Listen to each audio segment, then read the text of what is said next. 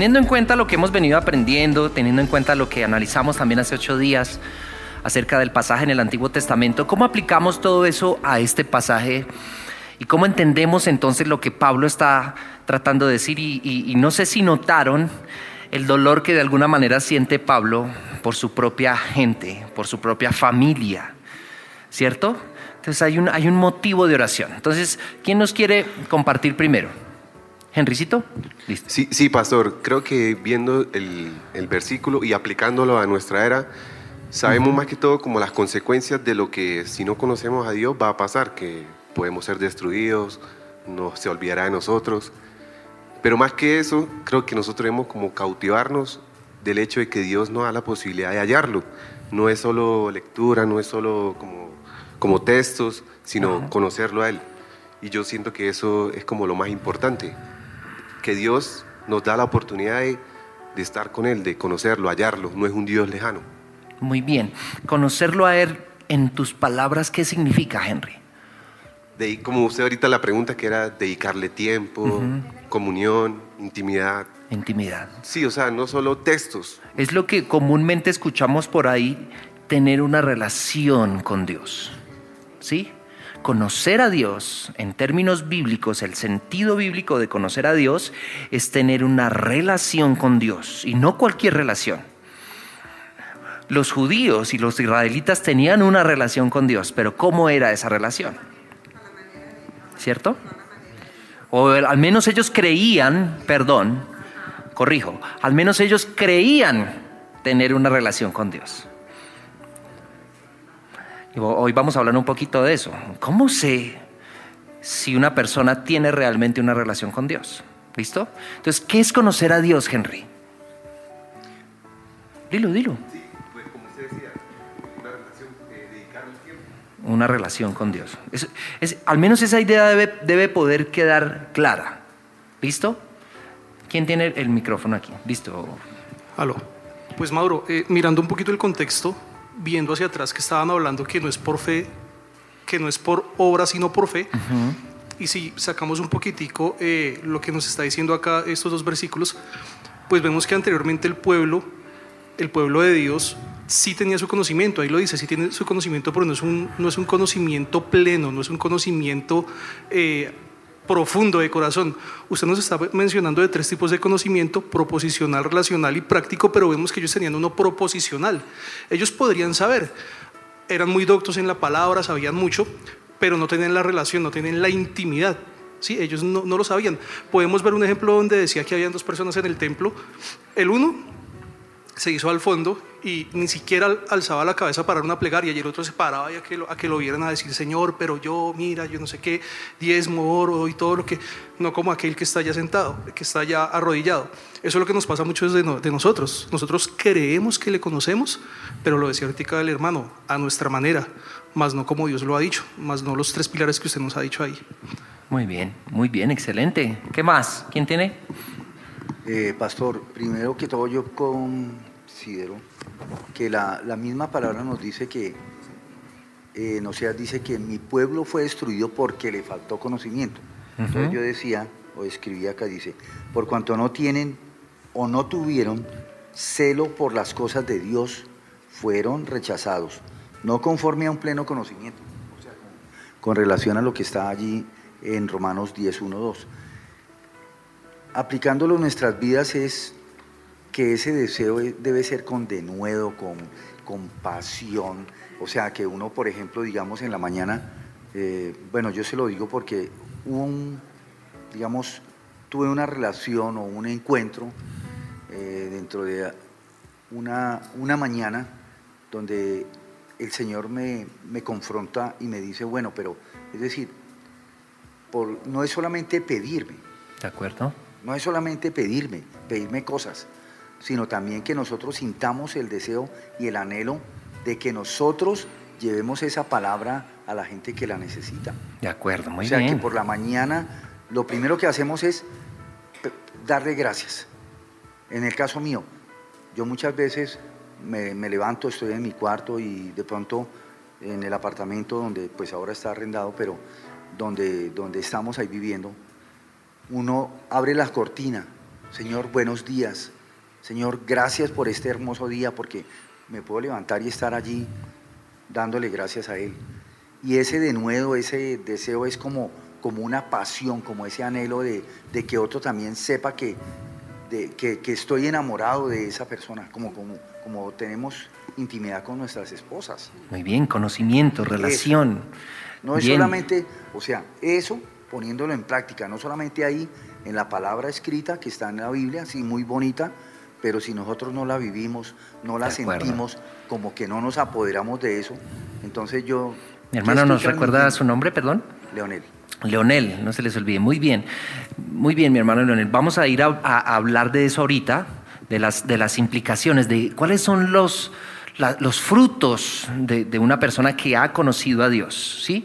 Los judíos o los israelitas pensaban que conocían a Dios, pero ellos, eh, Pablo nos está diciendo aquí, hombre, y es un tema de salvación, ¿cierto? ¿Quién tiene otro micrófono por acá?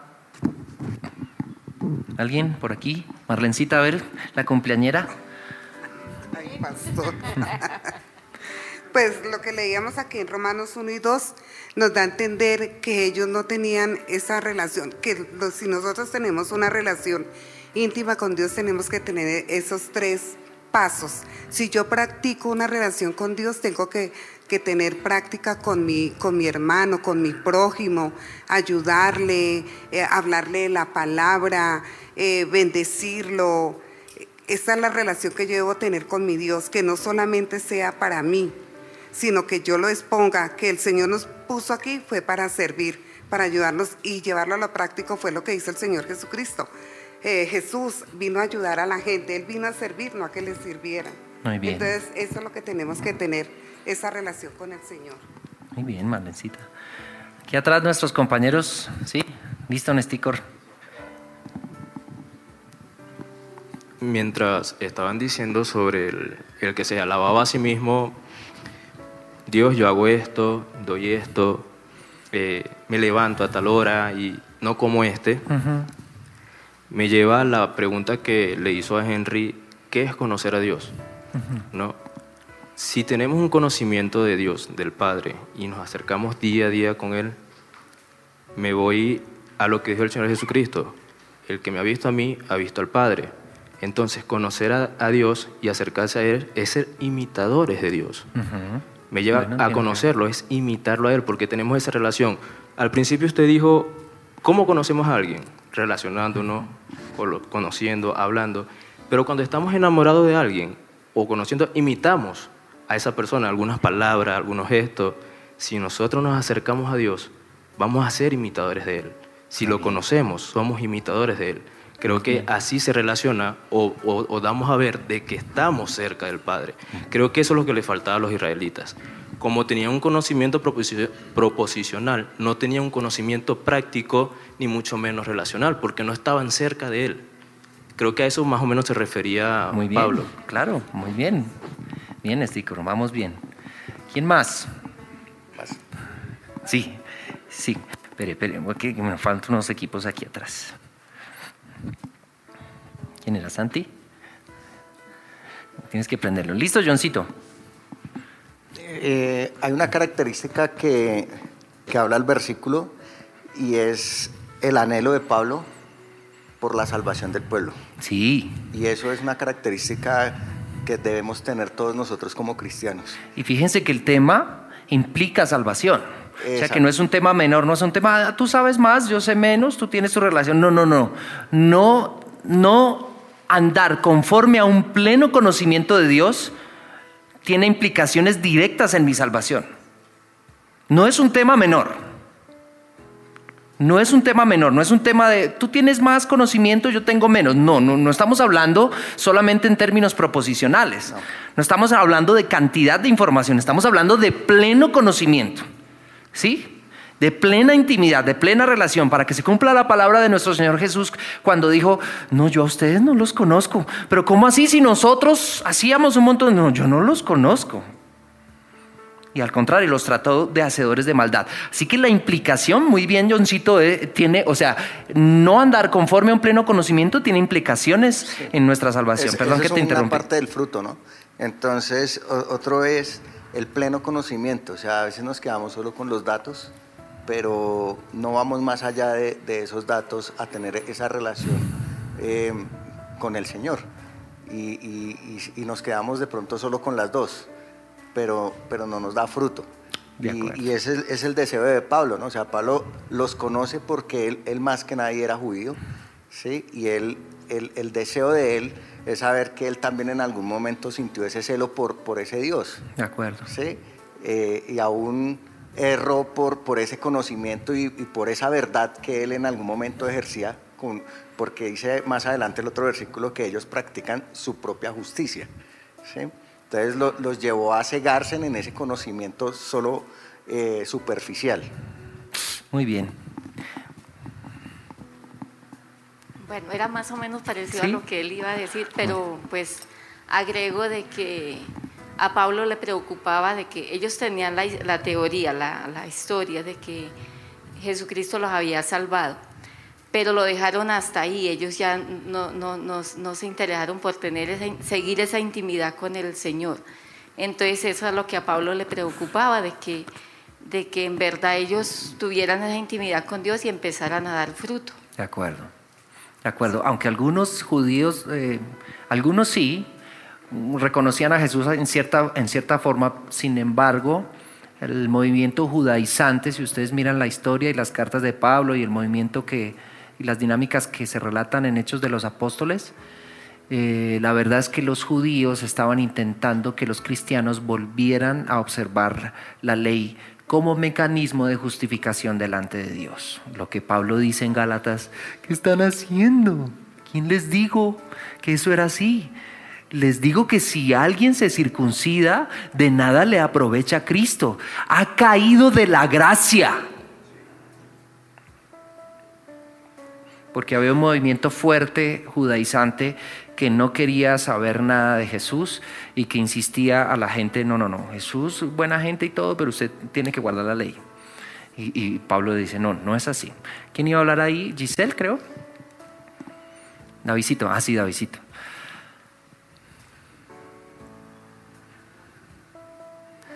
Eh, sí, yo, yo de pronto sí quería, pues, no, no por generar controversia ni nada, de pronto como más bien levantar un poquito la discusión. Yo no creo, porque sé que varios hermanos lo han dicho, no porque esté mal, sino no creo que este pasaje esté hablando de tener una relación íntima con Dios. ¿Sí? ¿Por qué? Porque precisamente lo que Mauro estaba mencionando, o sea, vuelvo y digo, no estoy diciendo que eso esté mal, ¿no? O sea, lo que han dicho está bien, efectivamente hay que tener una relación íntima con Dios, sino que en el contexto del pasaje está hablando desde la justificación, ¿sí? Entonces, más o menos lo que usted ya acabó de decir, o sea, lo que él está, siento yo que está diciendo es que ellos tienen un celo muy profundo por Dios, por el Dios verdadero. No es un Dios falso, ¿sí? Pero como ellos Cuando uno tiene celo por alguien, ¿eso qué significa? Que tiene una relación. Entonces, a lo que yo estoy tratando de ir es que siento que en este pasaje particular lo que él está haciendo es como ese énfasis en la justificación, que es el siguiente versículo. Entonces, lo que yo siento, pero puedo estar equivocado, por eso digo que de pronto ahí de pronto pongo un poco de discusión, es que él está refiriéndose a un conocimiento pleno, se refiere a total, como cuando uno conoce una parte de Dios, conoce hasta cierto punto, pero el haberse negado ellos a conocer a Jesucristo como la única vía de justificación, ellos tienen un conocimiento parcial y no el total. ¿Sí me hago entender? vuelvo y digo, no, no es que quiera decirle a todos los hermanos, todos están mal, no. No, de alguna manera es otra forma de decir que se quedaron solamente en algunas proposiciones, ¿cierto? Sí, Puede ser. Inclusive acá hablamos un poquito de que se llenaron de buenas intenciones sin conocer, o sea, y muchas veces nos pasa inclusive en nuestro contexto. Queremos hacer muchas cosas, muchas actividades, que, y todo es para agradar a Dios. Y inclusive muchas veces nuestra manera de hacer devocional es para agradar a Dios, pero no para tener un encuentro real con Dios. ¿sí? O sea, es como, como entrar en ese balance de muchas veces me esfuerzo por orar dos horas, me esfuerzo por hacer y me esfuerzo por hacer, pero realmente no conozco a Dios. Y tal vez esa era como la confusión en la que nosotros nos encontrábamos de decir, ok, puede que estemos hasta en ese punto, en el que nos falte conocimiento y estemos haciendo muchas cosas más por rituales y porque nos han enseñado y porque nos exigimos y porque y no por tener un conocimiento pleno de quién es Jesús, cuál es su carácter, cómo me afecta a mí. Eh, sí, como esas, esas preguntas como que nos, nos pueden dejar en un conocimiento que no es pleno, que creo que era lo que, lo que estábamos intentando eh, comprender y se vuelve algo más eh, superficial. Sí, Juan Pita, Willy. Es, como los judíos recién convertidos que no iban al. es como el católico que se convierte, pero quiere seguir agradando a Dios en su ritualismo del, catolicismo y no ha renovado su mente porque no tiene un conocimiento. Entonces dice que estos judíos querían seguir agradando, querían agradar a Dios, pero en su ley, en la ley. Entonces ahí es, el conflicto que el apóstol Pablo identifica y los quiere llevar a un verdadero conocimiento de la palabra. Por eso realmente el que instituye que la doctrina sea escrita es más por el apóstol Pablo, porque él iba y predicaba en una iglesia y los que perseguían venían a tergiversar esa palabra, entonces generó la necesidad de que se escribiera la, verdadera doctrina y la palabra que tenemos hoy en día en las iglesias. Entonces, esa era parte del conocimiento que necesitaban esos judíos. Entonces había una... Una vez más, amigos, en serio, el sentido bíblico de conocer a Dios, el sentido bíblico de conocer a Dios es tener una relación íntima con Dios, profunda, personal y eso tiene implicaciones directas en la salvación. ¿Sí? Así que el apóstol está diciendo, ellos aparentemente tienen un fervor, hacen cosas para Dios, intentan agradar a Dios en sus fuerzas, por medio de sus mecanismos, por medio de sus leyes. Y cuando digo sus es porque Dios sí efectivamente les dio una ley, la cual es buena y santa, pero ellos ¿qué hicieron? La, ampliaron, la reinterpretaron, le dieron un sentido que ni siquiera era el, que el Señor les había dado inicialmente y, y, esa es una de las tareas que viene a hacer Jesús, a recordarles el sentido y la esencia de la ley. ¿Oísteis que fue dicho? No matarás, pero yo les digo, es decir, la esencia de ese mandamiento es que usted no debe tratar mal a su prójimo. Ni siquiera poderle decir palabras sucias. Cuando usted le dice una palabra sucia como fatu o necio, esas palabras que usamos eh, eh, para ofender a una persona, ahí ya usted está siendo culpable de asesinato, dice el Señor. Entonces, lo que viene el Señor a rescatar es la esencia, la esencia, la esencia.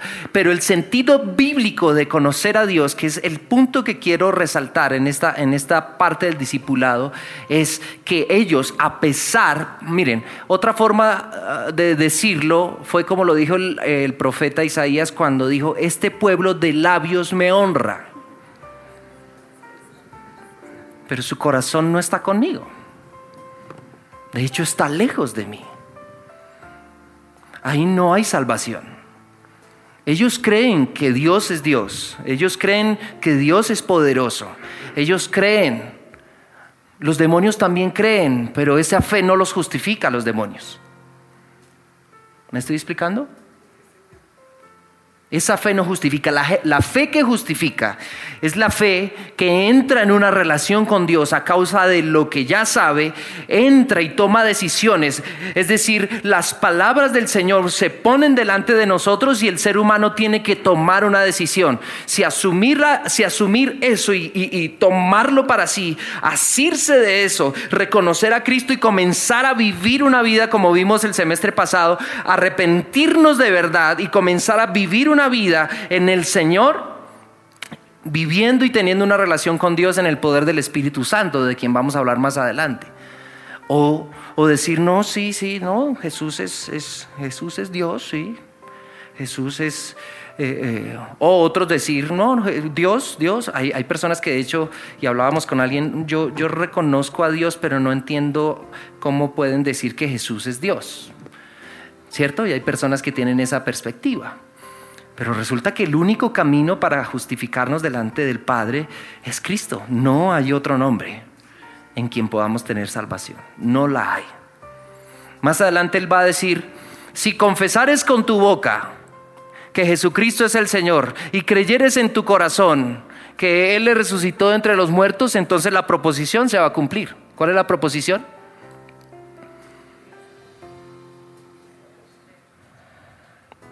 Entonces, toda la relación y, el conocimiento de Dios en, este, en estos términos se vuelve, se vuelve visible, se, evidencia, que es lo que vamos a hablar a continuación. ¿Alguien más iba a hablar? Dayan, ay, la pastora Norma. Fuerte entonces. Eh, bueno, pues va muy relacionado con lo que acabas de decir. Eh, yo creo que este pasaje, leí el, tercero, voy a leer a favor de ustedes, de versión Reina Valera, dice, porque ignorando la justicia de Dios y procurando establecer la suya propia, no se han sujetado a la justicia de Dios. Yo creo que estos tres versículos hablan acerca y aplicándolo en un contexto actual, algo que posiblemente nos puede suceder a nosotros es o sea, ser conscientes y creer, no, sí, Jesús vino a la tierra, murió por nosotros, resucitó, y bueno, todo lo que nosotros sabemos, ese conocimiento proposicional, y por ese mismo conocimiento nosotros intentamos tener esa, esa parte relacional y práctica, pero siempre queda faltando como algo, ¿sí? Eh, em, como que eh, uno, uno se convence de que está haciendo bien, pero aquí entra lo que dice el, tercer versículo y es establecer nuestra propia justicia. Y yo creo que es cuando nosotros intentamos negociar los términos de Dios. Entonces la palabra dice y que eh, Dios es, es todo o es nada, como tú mencionabas ahorita. Y es un ejemplo que eh, dice no mentir, ¿sí? Y nosotros mentimos a nuestra conveniencia. ¿Sí? Mm.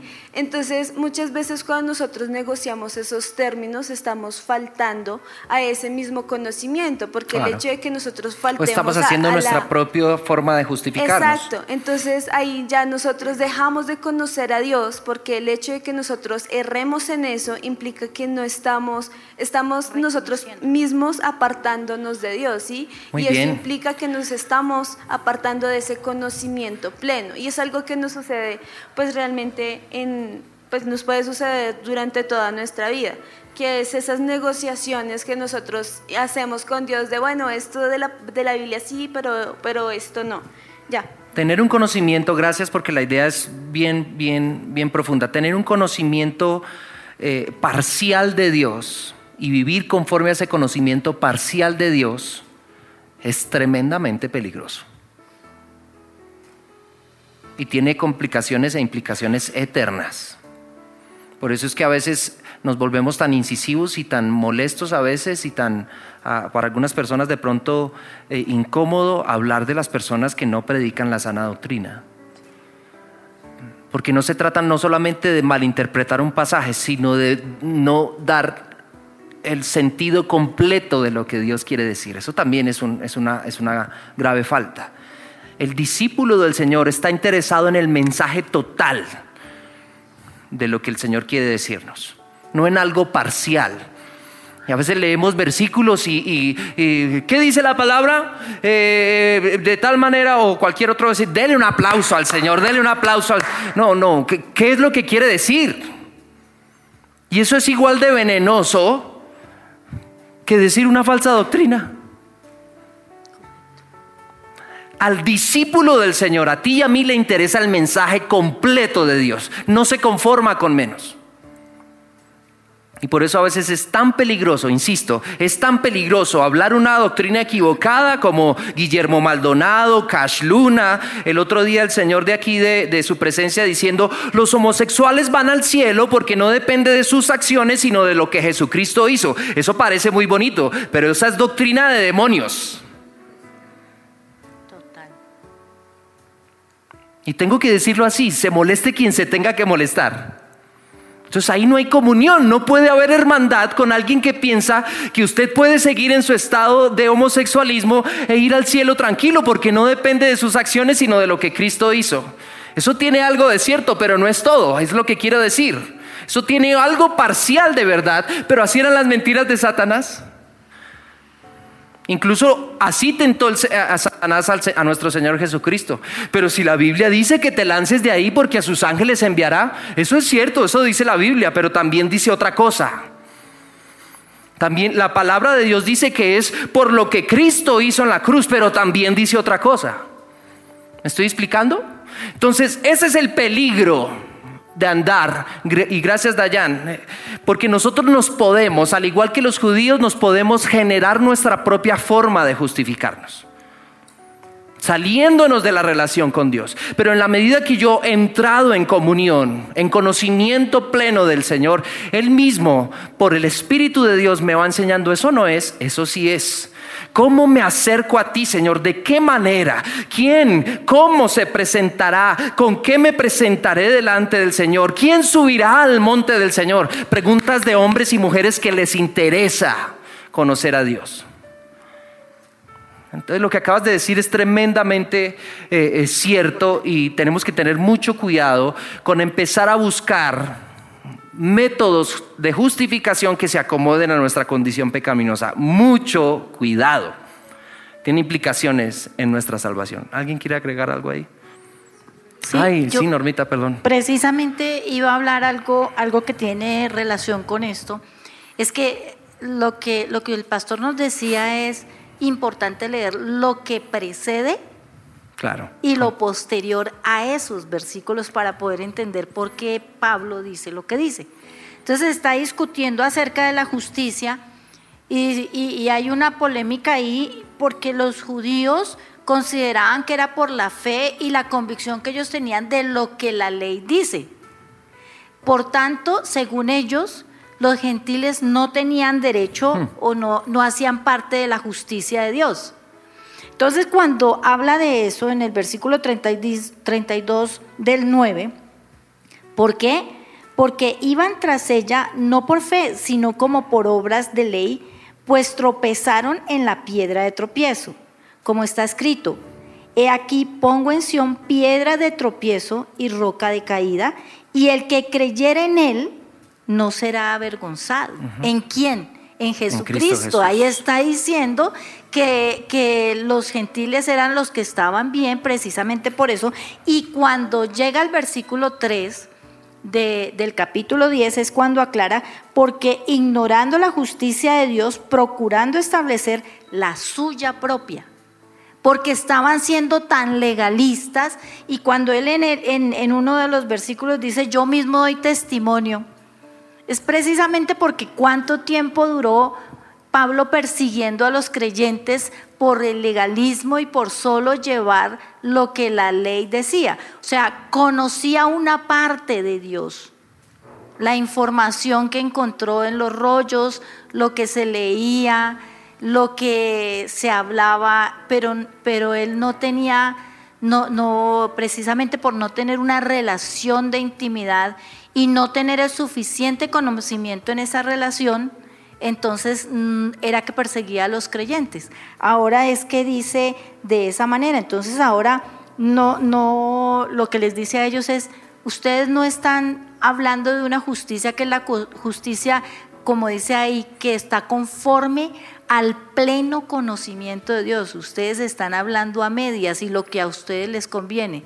Era lo que estabas explicando ahora, pastor, de de, cuando se acomoda, cuando acomodamos la palabra a la manera para hacer sentir bien y que la congregación siga ahí acomodadita y trayendo plata, ¿no? El término epignosis, que, que, es el que se traduce en la Reina Valera como ciencia o en las diferentes versiones como conocimiento, es precisamente este, este, tiempo verbal nos indica que no es un conocimiento meramente proposicional, sino que esta composición lo, lo lleva a un conocimiento relacional. Por eso puse el término aquí. No es meramente un conocimiento simple informático. Es una relación, es una relación, es una experiencia continua donde el Señor me enseña, me guía. Tenemos que, vamos a hablar de eso, de la fuente de cómo nos enseña. No es algo de, no, si yo me metí con el Señor y se me apareció un ángel y él me enseñó que yo no, que yo no, ya no necesito ir la iglesia. Sí, pero eso es contrario a lo que dice la Biblia. No, pero el ángel me dijo, un ángel más bonito se me apareció. que yo no necesito la iglesia, que la iglesia soy yo. Pues eso está completamente fuera de la escritura. Sí, pero el ángel me lo dijo. Pues quién sabe qué ángel, hermana, pero dice la escritura, si aún un ángel viniera predicándoles otro evangelio, ¿qué?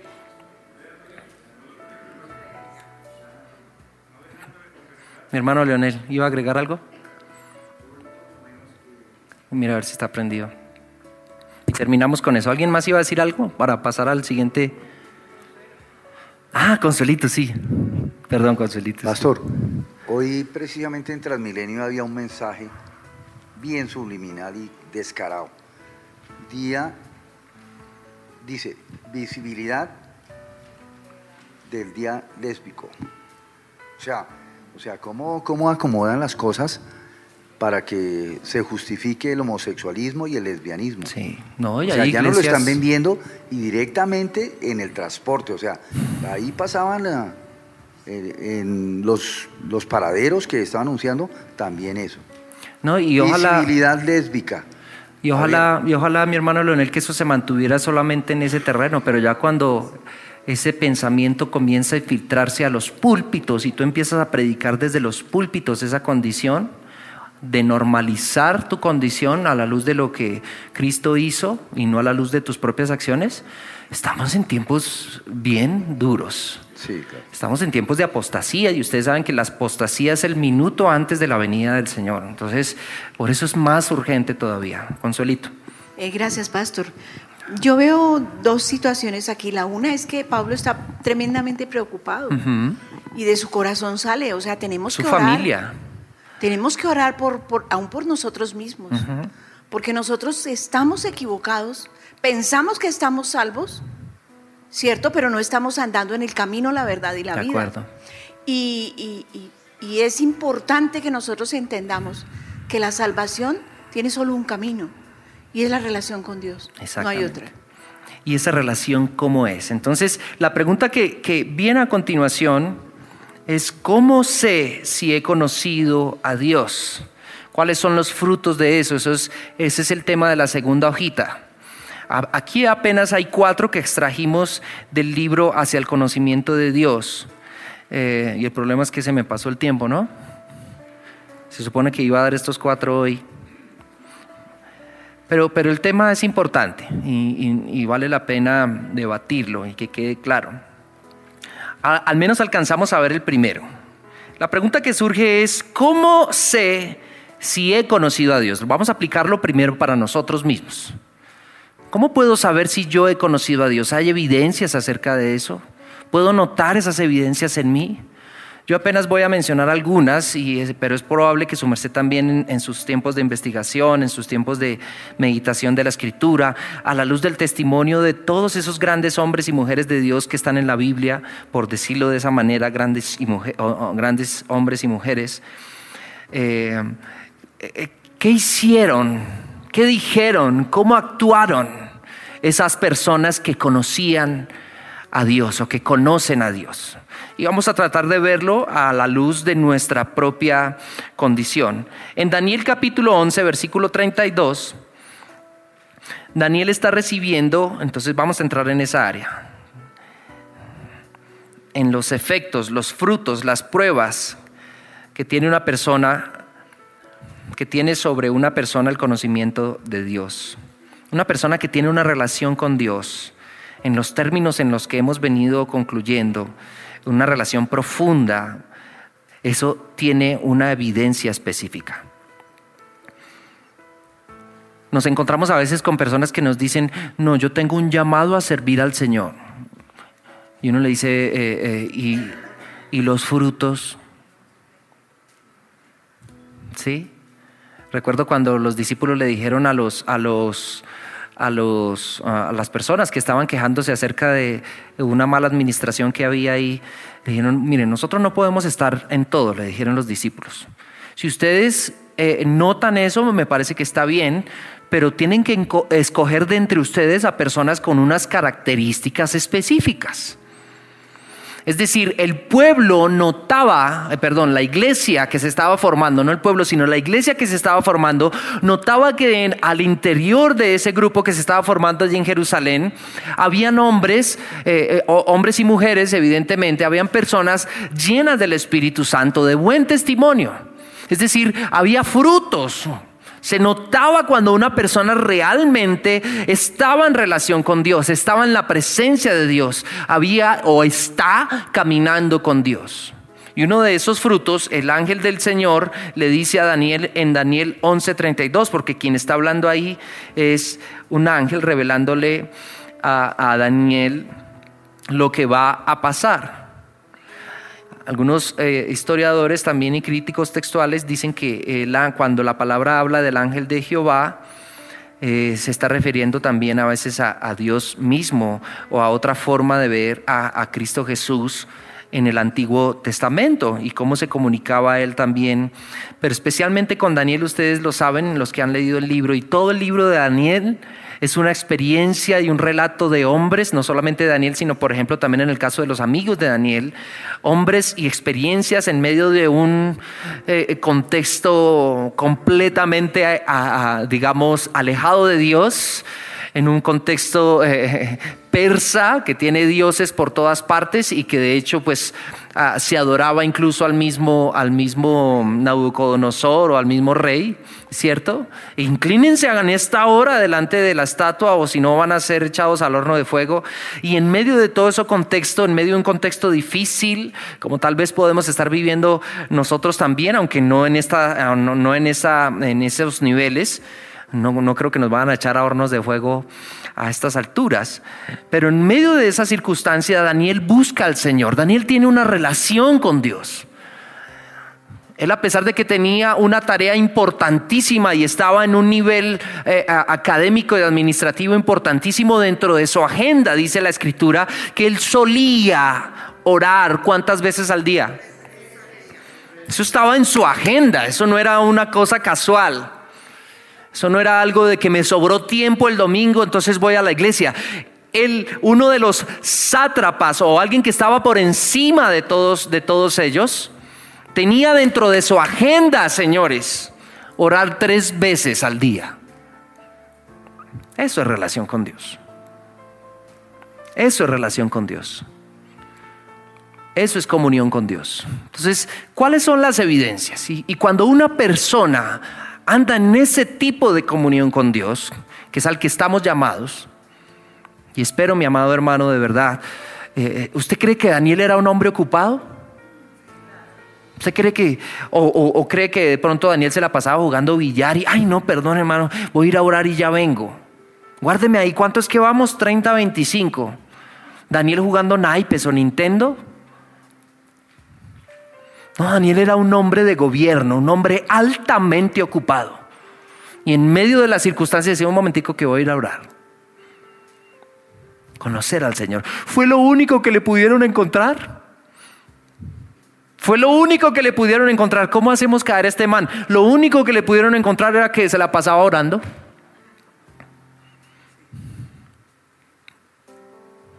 Porque nosotros queremos ver la gloria de Dios como la vio Daniel, pero no queremos tener esos tiempos de oración.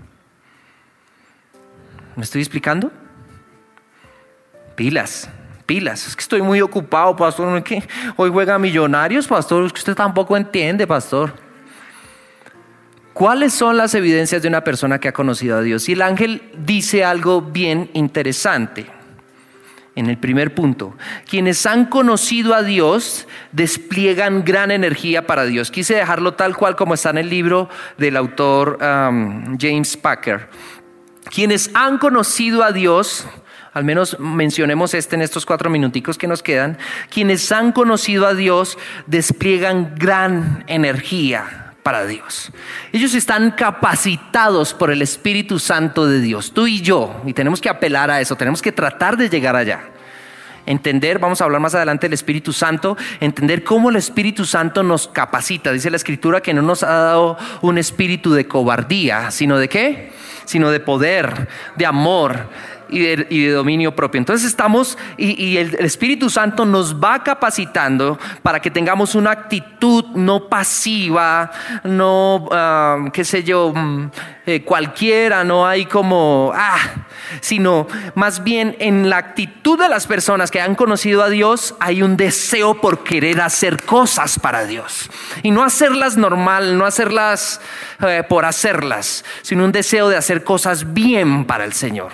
Para algunas personas ese, ese, tipo de actitud puede ser molesto, para algunas personas ese tipo de actitud puede ser incluso fastidioso, para algunas personas ese tipo de actitud pueda... Eh, eh, ¿Usted cree que los...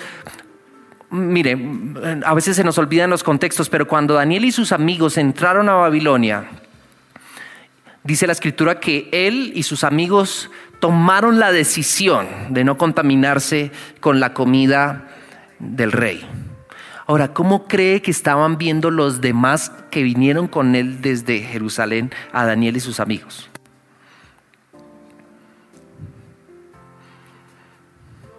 Más adelante, cuando Daniel empieza a tener jerarquía y a trabajar directamente para los gobiernos en los que trabajó, ¿cómo cree que los judíos que, vivían en Babilonia veían a Daniel? Amigo Daniel, no, ¿Cómo cree que era esa relación? No solamente de envidia porque él, estaba en una posición más alta. Este Señor viene de Israel y en vez de estar generando alguna controversia para sacarnos de esta ocupación y liberarnos de nuestro yugo, ahora trabaja para ellos. ¿Sabe qué pensaba la gente alrededor de Daniel, especialmente los judíos? Que él era un traidor. El libro de Daniel casi de hecho no se mete dentro de la Septuaginta precisamente porque la experiencia eh, eh, y, la, y la actitud que tenían los judíos más antiguos con respecto a Daniel, dicen algunos historiadores, era que Daniel trabajaba para ellos y se olvidó del pueblo. Daniel no tenía amigos ni dentro del gobierno, porque de hecho lo, está escrito en el, en, el, en el libro, lo intentaron fue matar, pero cuando salía a la calle la gente lo miraba como un traidor. Pero él había determinado, por la relación que tenía con Dios, vivir para el Señor. Y oraba, su refugio era entrar en el lugar secreto y orar al Señor y estar ahí Daniel no salía y le decía, hermano, Dios lo bendiga, gracias. ¿Cuándo va a mi casa? El otro día hicimos un asadito, camine que allí tengo un pollito muerto y, no, hermano. La vida común de Daniel era una vida tremendamente conflictiva. Sus familiares y amigos, o, los que alguna vez fueron sus amigos, ay, ahora de qué se las pica, él no come, él no come carnecita, él no come esto, pues. Eso no fue que, ay, sí, no, démosle, verduritas y ya, tan lindos. No, la gente crujía los dientes contra Daniel. Es más, algunos de ellos probablemente le dijeron, ustedes quieren agarrar a Daniel, váyanlo, miren, está orando. Daniel vivía en medio de un contexto muy difícil, en las que realmente casi ni amigos tenía pero estaba refugiado en una relación impenetrable, que ni el foso de los leones, ni las puertas del Hades, ni el imperio más poderoso del momento en el que vivía pudo contra él. ¿Me estoy explicando? Y eso es. En esa relación el ángel de Jehová se reveló varias veces a Daniel y una de las cosas que nos dice en ese versículo es en Daniel 11:32. Con lisonjas seducirá, hablando de la historia y de algunas cosas que van a pasar. Eh, en, ese, en, ese, pasaje eh, va a hablar un poquito acerca de cómo algunos reinos eh, van a surgir y otros van a caer. Y él empieza a hacer algunas descripciones allí. Pero lo que quiero rescatar de este versículo 32 es la parte B. Más el pueblo que conoce a su Dios, ¿qué hace? Se esfuerza y actúa. Se esfuerza y actúa. Las personas, sí, claro, claro. El Señor mismo se lo dijo, ¿cierto? Esfuérzate, sé valiente. Pero el pueblo que conoce al, al Señor, no hay, no hay, que estarlo empujando, hermano, predique, hermano, evangelice, hermano, ore, hermano, pero de testimonio, hermano, pero ande bien, hermano, pero camine en el Señor, ande en santidad. No, el hombre, la mujer que conoce a Dios, Estás molestando. ¿Qué hacemos, pastor? Eso no me gusta. Que suene bien, que hagamos algo, pero, pero es que... Y a veces para algunas personas ese tipo de actitudes pueden ser molestos, pero al Señor le encantan. Le encantan. De pronto usted puede estrellarse con algunas personas con ese tipo de carácter, pero si usted ve personas con ese dinamismo, es porque probablemente tienen una relación con Dios íntima, profunda. Y lo que les impulsa ese deseo y ese celo por querer que las cosas salgan bien es la relación que tienen con Dios. Una relación plena, profunda, íntima, que los lleva después no solo de conocer que las cosas se deben hacer bien, sino que a la luz de su relación con Dios, Él mismo los impulsa a hacer cosas específicas. Ah, dijeron que no se puede orar, pues más voy a orar más voy a orar. Hay mucho que decir acerca de ese punto, pero ya el pastor me sacó las tijeras. Pero lo que quiero decir, al menos en este primer fruto, por decirlo de esta manera, es, amigos, las personas que conocen a Dios no son gente pasiva en el Señor. Son gente que revoluciona. Son gente que va adelante. Son gente que va haciendo las cosas. Y es durante toda la vida, no, no solamente durante un tiempito. Es siempre. Amén. Piensen en eso y vamos meditando eh, primeramente en nosotros, primeramente en nosotros, cómo, cómo vivimos nuestra vida en el Señor, cómo cuando hablamos de, de, de, Cristo, cuando trabajamos para el Señor, cuando hacemos las cosas que hacemos desde el punto de vista ministerial, porque hemos sido llamados a servir, ¿cómo lo hacemos? si, somos impulsados por Dios, si tenemos ese fervor y ese celo por querer que las cosas se hagan lo mejor posible para el Señor. algunas personas les podemos parecer fastidiosas, pero es lo que el Señor nos ha llamado a hacer. Otros crujirán los dientes contra nosotros. Lo que dije ahorita hace un momento con respecto a algunas falsas doctrinas, personas que nos odiarán por eso, no quieren tener ninguna relación con nosotros y nos odiarán. Les parecerá fastidioso. A su merced también le odiarán. Y si a Cristo lo odiaron,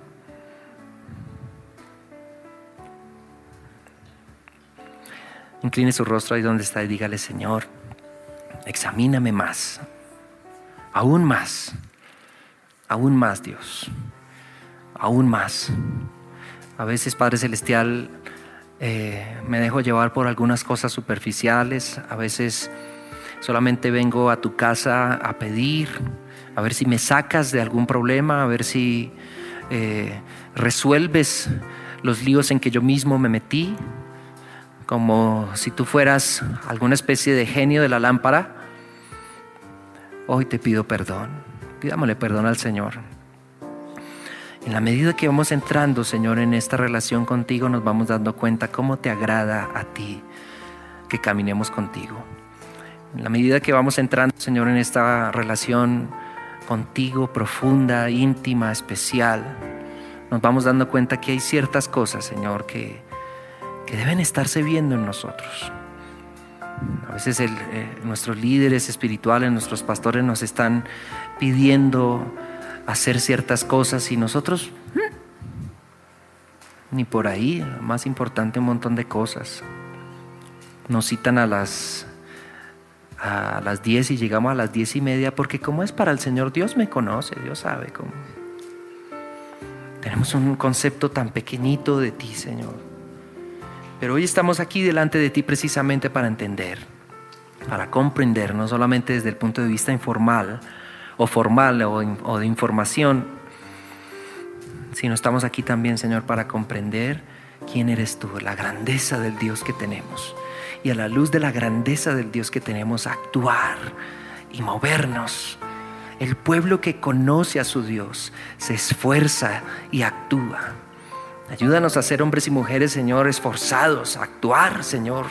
No solamente en términos de trabajo y vocación, Señor, que eso de por sí ya eh, sabemos que lo debemos hacer si queremos que nos vaya bien, sino me refiero a ti, Señor, a ti, especialmente en estos momentos, Señor, de apostasía, en los que la gente, Señor, se ha vuelto atrás, se ha vuelto a sus doctrinas, se ha vuelto a sus propias maneras de justificarse, se ha vuelto, Señor, a, diferentes prácticas, cambiaron su lenguaje, tal vez cambiaron eh, sus, incluso sus propios valores, Señor, y todo eso se infiltró dentro de la autodenominada iglesia emergente pero separados de una relación contigo, no conforme a pleno conocimiento, sino conforme a sus propias justicias, conforme a su propia manera de verte.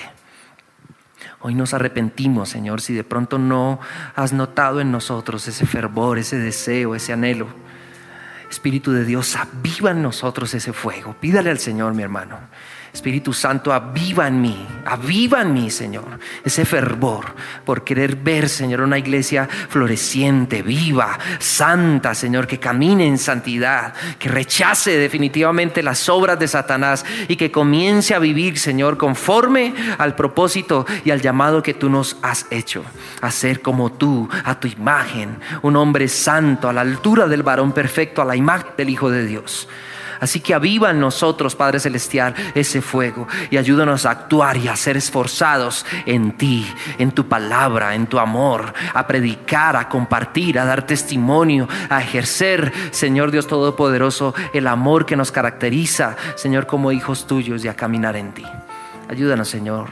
Te pedimos que nos bendigas.